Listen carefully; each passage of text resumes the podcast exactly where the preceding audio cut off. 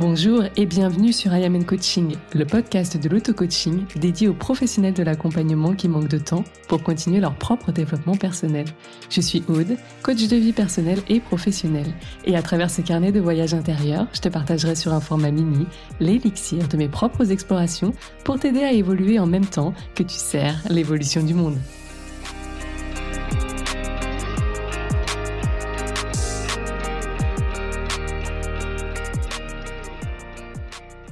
Tu entends souvent parler de lâcher prise On te suggère même parfois toi-même de lâcher prise Eh bien aujourd'hui, je te propose de parler lâcher prise au travers d'un extrait du livre de Nicolas Devic, Comment j'ai viré mon patron. C'est parti Hello, hello, j'espère que tu vas bien ce matin. Moi, je suis toujours dans ma série d'épisodes spontanés, fraîchement enregistrés, fraîchement euh, publiés dans la foulée. Et euh, en lisant ce matin toujours ce, même livre, hein, Comment j'ai viré euh, mon patron de Nicolas Devic, je suis tombée sur un passage sur lâcher prise. Et ça, c'est quelque chose qui revient très souvent dans notre vie, hein, même si on fait du yoga, de la méditation, de la sophro. Euh, et souvent, c'est quelque chose d'un petit peu abstrait qu'on a beau lire, qu'on a beau essayer euh, de toutes nos forces, avec tout notre contrôle et notre maîtrise, euh, de, de bah voilà, d'arriver en fait à lâcher prise, euh, c'est quelque chose finalement dans la pratique qui est, qui est pas si évident que ça. Et, et du coup, voilà, j'ai trouvé un passage qui illustrait bien les choses. Donc, en l'occurrence, plutôt deux passages et qui m'ont fait penser à mon vécu. Donc, je vais essayer de, t'illustrer ça avec mon propre, mon propre exemple et j'espère que ça va t'aider. Alors, je vais commencer par te lire le passage et puis on, va discuter ensemble de, ce petit passage. En tout cas, moi-même, sache que je lâche aussi prise pendant cet épisode. Au-delà du fait qu'il est enregistré de façon spontanée, il est aussi enregistré pour la première fois depuis mon lit. Il faut savoir que jusqu'à présent, j'avais organisé un petit setup parfait, parfaitement parfait pour le coup, euh, dans mon bureau, puisque mon petit kiff avec euh, le podcast, c'était aussi d'avoir euh, voilà un, endroit où je me sens bien. Donc j'avais acheté un bras, j'avais bien tout organisé dans mon bureau et tout, sauf que en vérité, moi dans mon bureau, je suis pas forcément inspirée. Je suis inspirée en extérieur, je suis inspirée quand je bouquine, je suis inspirée dans mon lit souvent pas mal lors de mes insomnies, si peut-être ça te parle. Et, euh, et, en fait, vu que je bouquine souvent le matin euh, ou en fin de journée dans, dans mon lit, en fait, euh, quand j'arrive au bureau, qui est juste genre trois pas après, hein, c'est la pièce d'après littéralement, mais le fait de m'asseoir de façon un petit peu cadrée, structurée, genre le dos bien droit sur mon petit, euh, mon petit poufron là euh, pour, euh, pour, avoir une bonne posture, le bras, l'ordi, le machin. En fait, ça me casse la dynamique. C'est comme si je rentrais en mode travail. Or, le podcast, pour moi, n'est définitivement pas un travail, même si je l'ai perçu comme ça à un moment donné. C'est vraiment mon moment plaisir. Et comme je l'ai dit dans, dans l'intro, c'est un carnet de voyage intérieur avant tout pour moi, mais parce que je suis convaincue que chacun, chacune, quand on fait des choses pour soi, on, nourrit les autres. Donc c'est vraiment pas une démarche égoïste, même si euh, je le fais de façon égoïste, je suis persuadée que le fait de, de m'honorer moi-même va forcément te nourrir et je t'incite vraiment, enfin je t'invite vraiment à penser aussi toi-même comme ça parce qu'on n'est pas encouragé dans notre société à penser pour soi, parce qu'on pense que penser pour soi d'abord euh, n'est pas nourrissant pour l'autre. Or, je toutes les personnes hyper intéressantes euh, que j'ai rencontrées, qui m'ont beaucoup nourri, étaient des personnes dans, dans leur vie qui avaient appris à se faire passer avant toute chose et, euh, à penser à, à elles-mêmes. Donc euh, voilà, voilà le point. Du coup, je suis dans mon lit, j'ai tout organisé, j'ai lâché le bras. Voilà, je vais peut-être avoir une crampe au bras à force de le tenir, à force de tenir le micro, mais en tout cas, je n'ai plus le micro sur un bras et je suis cool. Voilà, donc ça, je, tenais à ce que tu vois un peu le contexte, hein, puisqu'on est aussi dans, dans des épisodes plus coulisses, détente. Voilà. Donc maintenant, parlons lâcher prise. Donc euh, dans le livre, le passage en l'occurrence, il dit euh, Je dois me rendre à l'évidence, lorsqu'on cesse de vouloir tout contrôler, les solutions se présentent d'elles-mêmes avec fluidité. Donc moi je ne veux pas te spoiler et euh, te raconter toute l'histoire, etc. Tu iras regarder si tu veux lire le livre, mais ce passage-là, pour moi, je ne peux que le confirmer à 300%, et je vais te raconter un exemple que j'ai vécu lors de mon voyage en Australie. À nouveau, hein, pendant ces petits extraits, il y a de grandes chances que je revienne sur cette expérience dont j'adore parler. Je saoule mon entourage, c'est vraiment la meilleure année de ma vie. Euh, voilà, c'est une année qui a changé beaucoup de choses en moi. Je ne serais pas là aujourd'hui en train de te parler s'il n'y avait pas eu cette année. Euh, ça ne veut pas dire qu'il n'y a pas d'autres apprentissages depuis, mais ce que vit ce petit Nicolas de Vic, eh bien, euh, voilà, ressemble beaucoup à ce que j'ai vécu d'une certaine façon. Donc voilà, je, je parlerai pas mal d'Australie. Si ça te saoule, et eh bah, et eh bah, passe ton chemin, j'ai envie de dire. Euh, un exemple que j'ai vécu, en, du coup sur cette année-là pour expérimenter vraiment le lâcher prise et plus que le lâcher prise, j'ai aussi expérimenté la foi en quelque chose de plus grand. Donc là, tu y mettras toutes les croyances que tu veux, que tu as. Euh, moi, j'ai longtemps cru en Dieu. Euh, je suis euh, baptisée, j'ai fait mes communions, je suis, me suis mariée à l'église. je suis très contente de tout ça parce que j'ai longtemps cru en tout ça. Aujourd'hui, je pense être quelqu'un surtout de spirituel, c'est-à-dire que je, je, continue à croire qu'il y a une grande force qui nous, qui nous dépasse et vraiment une, une force nourrie d'amour et pas de peur, comme certaines religions peut-être voilà, si on les, en tout cas, si on les interprète euh, d'une façon ou d'une autre, peuvent un peu euh, inculquer.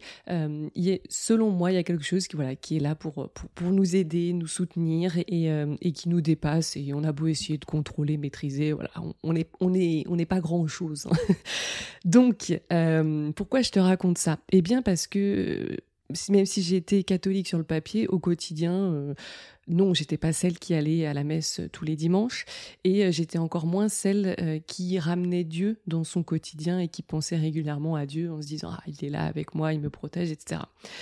Sauf un jour où en fait en Australie du coup pour te la faire courte je suis arrivée j'ai fait du woofing j'ai élevé des chevaux une semaine je reviendrai éventuellement sur, cette anecdote un jour, mais on va la faire courte, donc je passe tout de suite au cœur du sujet. Et euh, ça ne s'est pas bien passé, donc je suis rentrée sur euh, Perth, la ville, la grande ville à côté.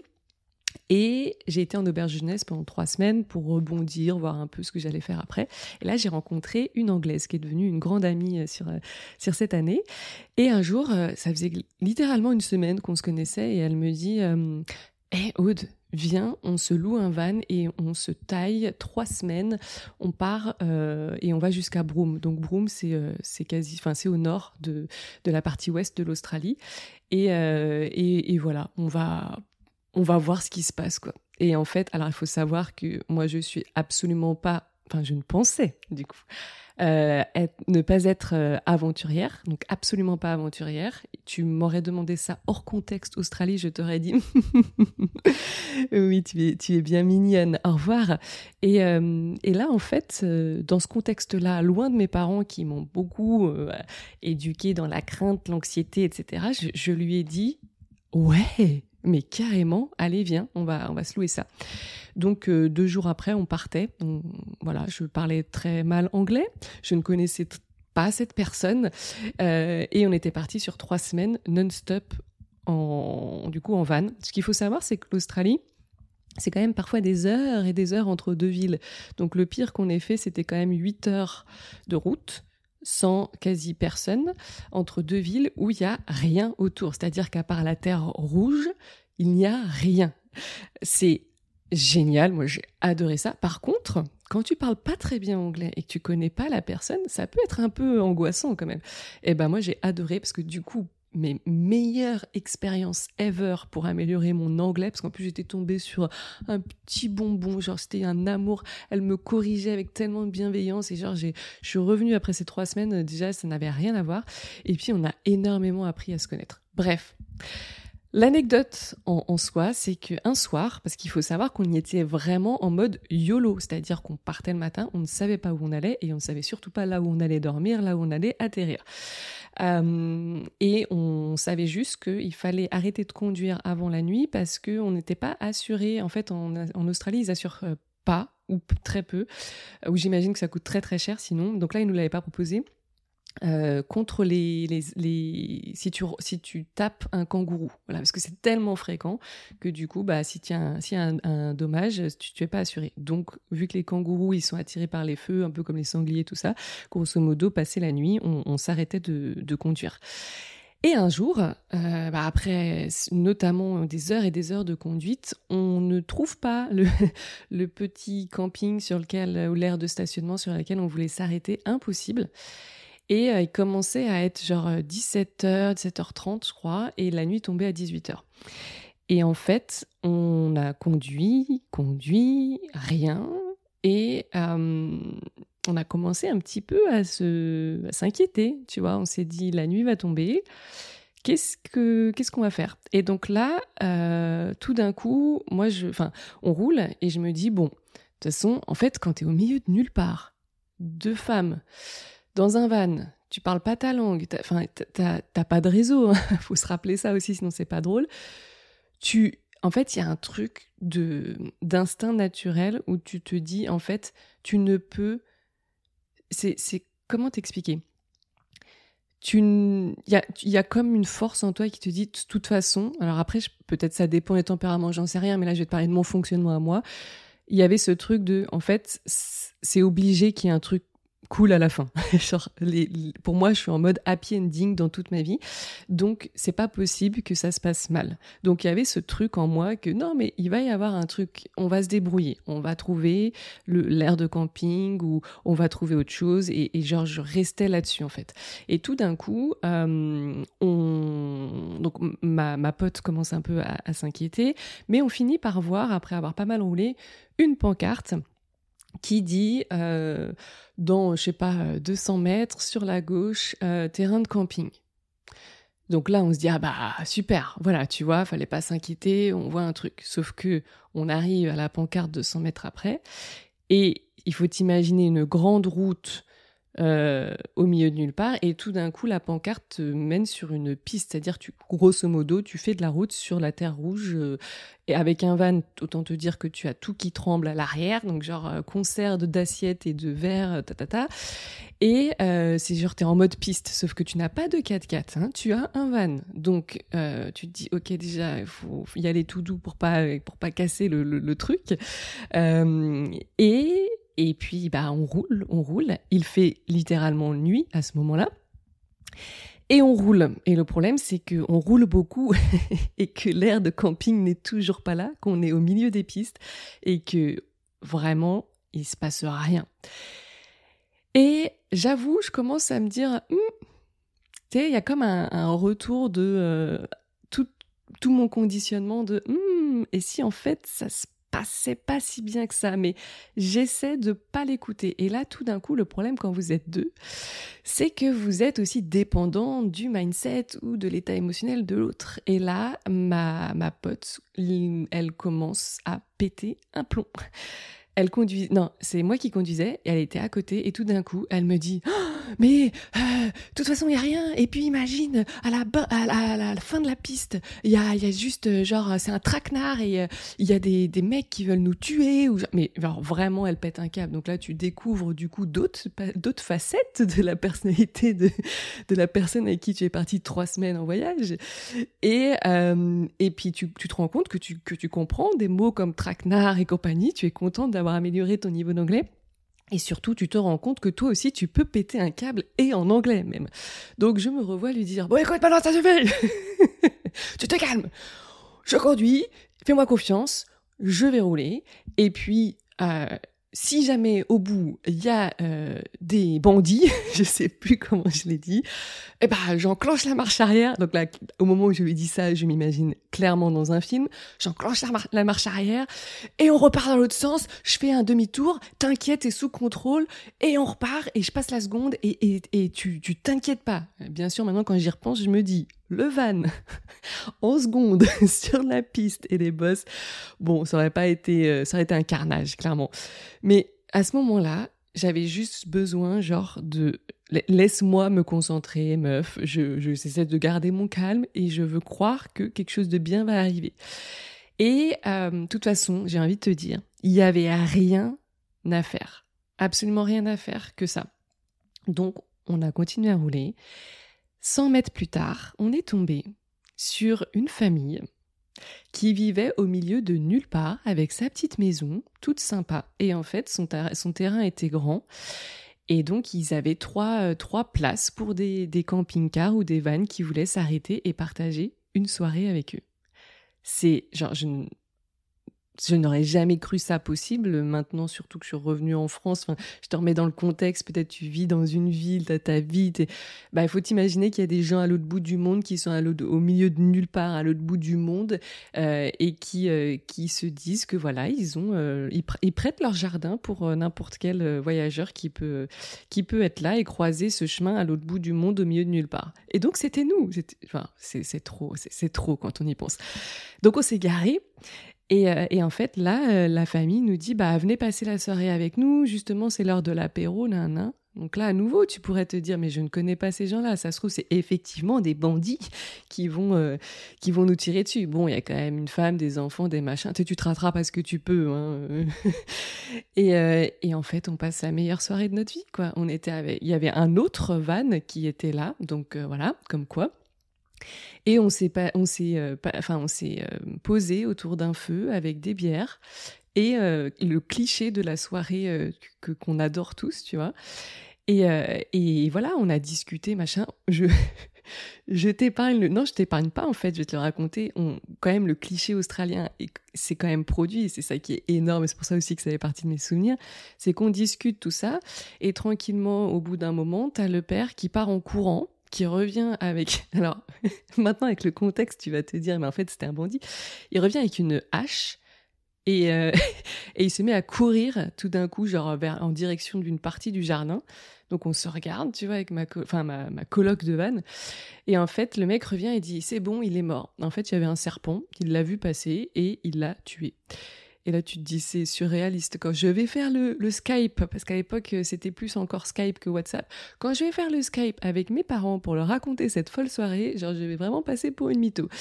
Mais, mais non, c'est vraiment arrivé. Et, euh, et d'ailleurs, euh, après, quand tu allais aux, toilettes de, de, l'endroit, euh, et ben c'était très sympa parce qu'une fois que tu fermais la porte des toilettes, il y avait une belle petite affiche qu'ils avaient imprimée maison avec une petite photo de serpent qui disait euh, attention les serpents aiment bien se mettre au chaud aux toilettes.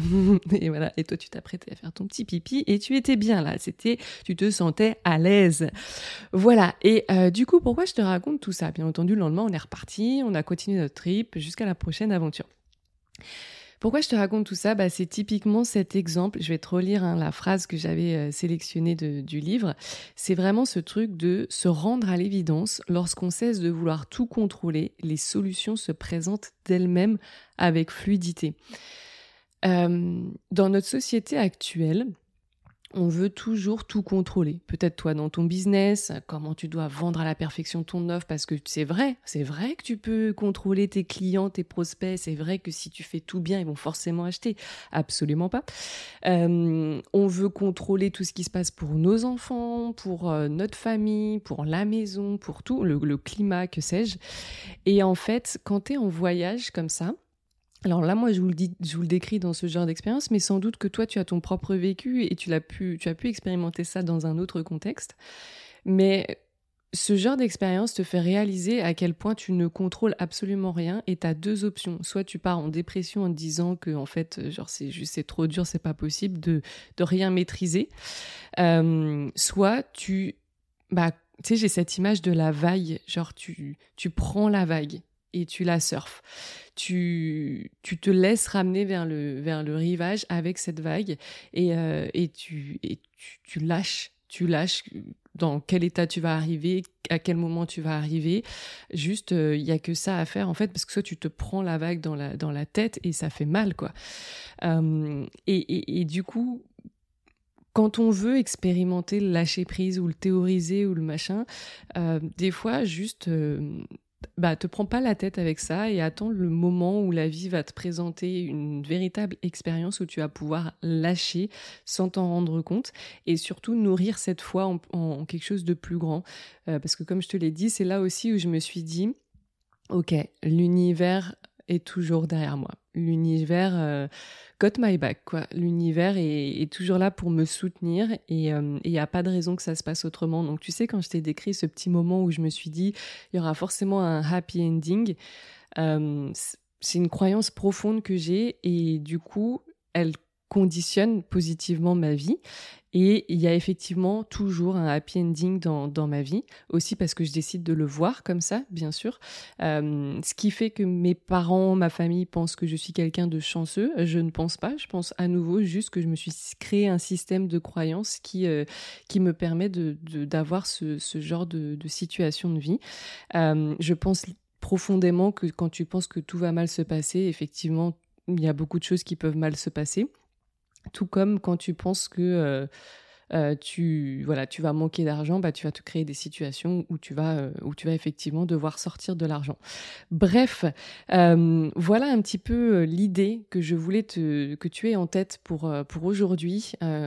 C'est te rappeler que quoi que tu fasses, Fais-le avec plaisir, fais-le avec passion, fais-le avec envie. Euh, là, par exemple, si on parle business, fais-le avec ce souci de, de servir, d'aimer, d'impacter, de nourrir le monde et lâche sur le reste et toujours cette intention de bien faire, effectivement, si tu as appris des stratégies, mets-les en place, surtout si elles te font vibrer, surtout si elles t'amènent sur un terrain que tu ne connais pas, si elles te challenge, si elles t'aident à évoluer, si elles te permettent d'apprendre des choses. Moi, j'adore les stratégies, donc je ne ferai pas partie de ces gens qui sont, euh, qui sont contre.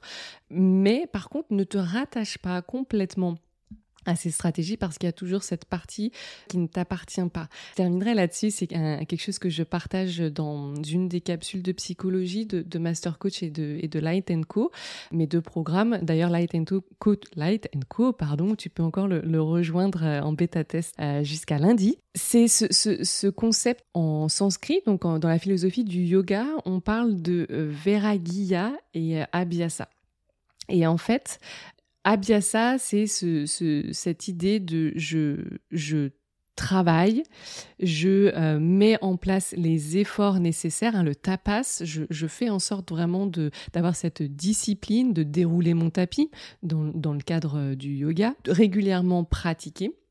Donc faire l'effort, si on le duplique à la vie euh, entrepreneuriale, c'est voilà, je, mets en place les choses qu'il faut faire pour nourrir mon business. Et en même temps, euh, c'est cette, euh, toute cette idée d'abandon, c'est-à-dire euh, en anglais ils disent surrender. C'est vraiment ce truc de je lâche, je me détache des résultats. Je fais pour, je fais les choses pour une autre raison que les résultats, mais par contre je les fais, j'y vais à fond, je les fais bien. Si si j'aime faire les choses bien, pas forcément parfaitement, mais si j'aime faire les choses bien, je me donne les moyens de les faire bien. Si je dois beaucoup travailler à ce moment-là, c'est OK. Par contre, une fois que c'est fait, que tout est posé dans la matière, bah, je lâche et je, je suis ouverte et réceptive à n'importe quel résultat qui puisse euh, découler de ça ouais, n'importe quelle conclusion en fait à ces, à ces actions-là. Et, et, du coup, ça laisse aussi la possibilité de se laisser surprendre par la vie. Et ce qui se passe, je suis persuadée, hein, en termes d'énergie, c'est aussi qu'on passe, quand on est dans l'effort, en fait, on le voit dans un effort physique, on est dans une contraction musculaire. Le corps, en fait, c'est la même chose. Il, quand on est dans cette action, à Biasa, il y a quelque chose de l'ordre d'un petit peu comme de la contraction. On est concentré, on est focus, on, voilà, on lâche. Et quand on est dans, dans le Veragia, on a cette, on relâche, donc on recrée de l'espace. On se décontracte. Et si on voit d'un point de vue énergétique, c'est comme si du coup, il y avait une partie je contracte, donc l'énergie elle va dans une direction et quelque part après elle est genre comme mobilisée dans cette direction. Et avec Veraïa, c'est pouf, je relâche, donc hop, l'énergie recircule de nouveau. Et quand on est constamment dans l'action, l'action, l'action, le faire, je maîtrise tout, je lâche pas prise parce que je suis convaincue que si je fais tout bien, tout va bien se passer pour mon lancement ou que sais-je. En fait, on reste constamment dans ce côté je contracte, je contracte et on oublie que à un moment donné, pour recevoir, faut recréer de l'espace. Faut créer comme un réceptacle. Il faut laisser cette énergie de nouveau circuler pour euh, recevoir ce qui, euh, ce qu'on est prêt à recevoir. Ne pas oublier que l'univers nous dispose toujours entre les mains ce qu'on est prêt à recevoir, ni plus ni moins. Et après, tu peux toujours, comme moi, le challenger un petit peu et lui dire, ok, je suis prêt pour plus, mais faut vraiment être prêt. Hein. Euh, il aime pas les, les hypocrites, l'univers. mais donc voilà, du coup, c'est, c'est cette idée lâcher prise, c'est aussi ce truc de, ok, comment je peux derrière, une fois que les intentions et les actions sont posées, je peux me détacher des, choses. Donc, dans la vie réelle, ça peut être tout simplement, voilà, je, j'ai bossé pendant cinq heures pour préparer mon lancement. Bah, voilà, je prends une heure pour aller marcher, je vais au spa, je, je joue une heure pleinement avec mes enfants, je fais pas autre chose à côté, je, genre le jeu de société, l'activité manuelle ou que sais-je, ou je prends un bain, ou je me mets sur Netflix. Euh, je bouquine, mais vraiment euh, voir des potes, aller au cinéma, tous ces trucs de voilà, moi je suis pas forcément très jeu vidéo, mais je me suis rendu compte avec mes potes qu'une bonne soirée Mario Kart, euh, ça te fait vachement couper. Donc expérimente tout ce que tu veux, mais apprends toi aussi à faire confiance qu'il y a plus grand que toi, que euh, cette, cette grandeur est plutôt là pour te servir que te desservir et que tu peux du coup t'autoriser à lâcher prise parce que bah, si ton système de croyance est qu'il y a toujours une jolie fin, alors il y aura une jolie fin pour toi. Voilà, je te remercie de ton écoute et puis je te dis à très vite. Merci d'avoir écouté cet épisode jusqu'à la fin. Si toi aussi tu veux participer à ce mouvement de paix doux et progressif que je souhaite créer en continuant de se changer soi et non les autres, eh bien n'hésite pas à partager cet épisode ou ce podcast tout autour de toi, t'y abonner et pourquoi pas laisser un avis sur Apple Podcast ou Spotify. En tout cas, on se retrouve très vite sur le podcast I Am and Coaching.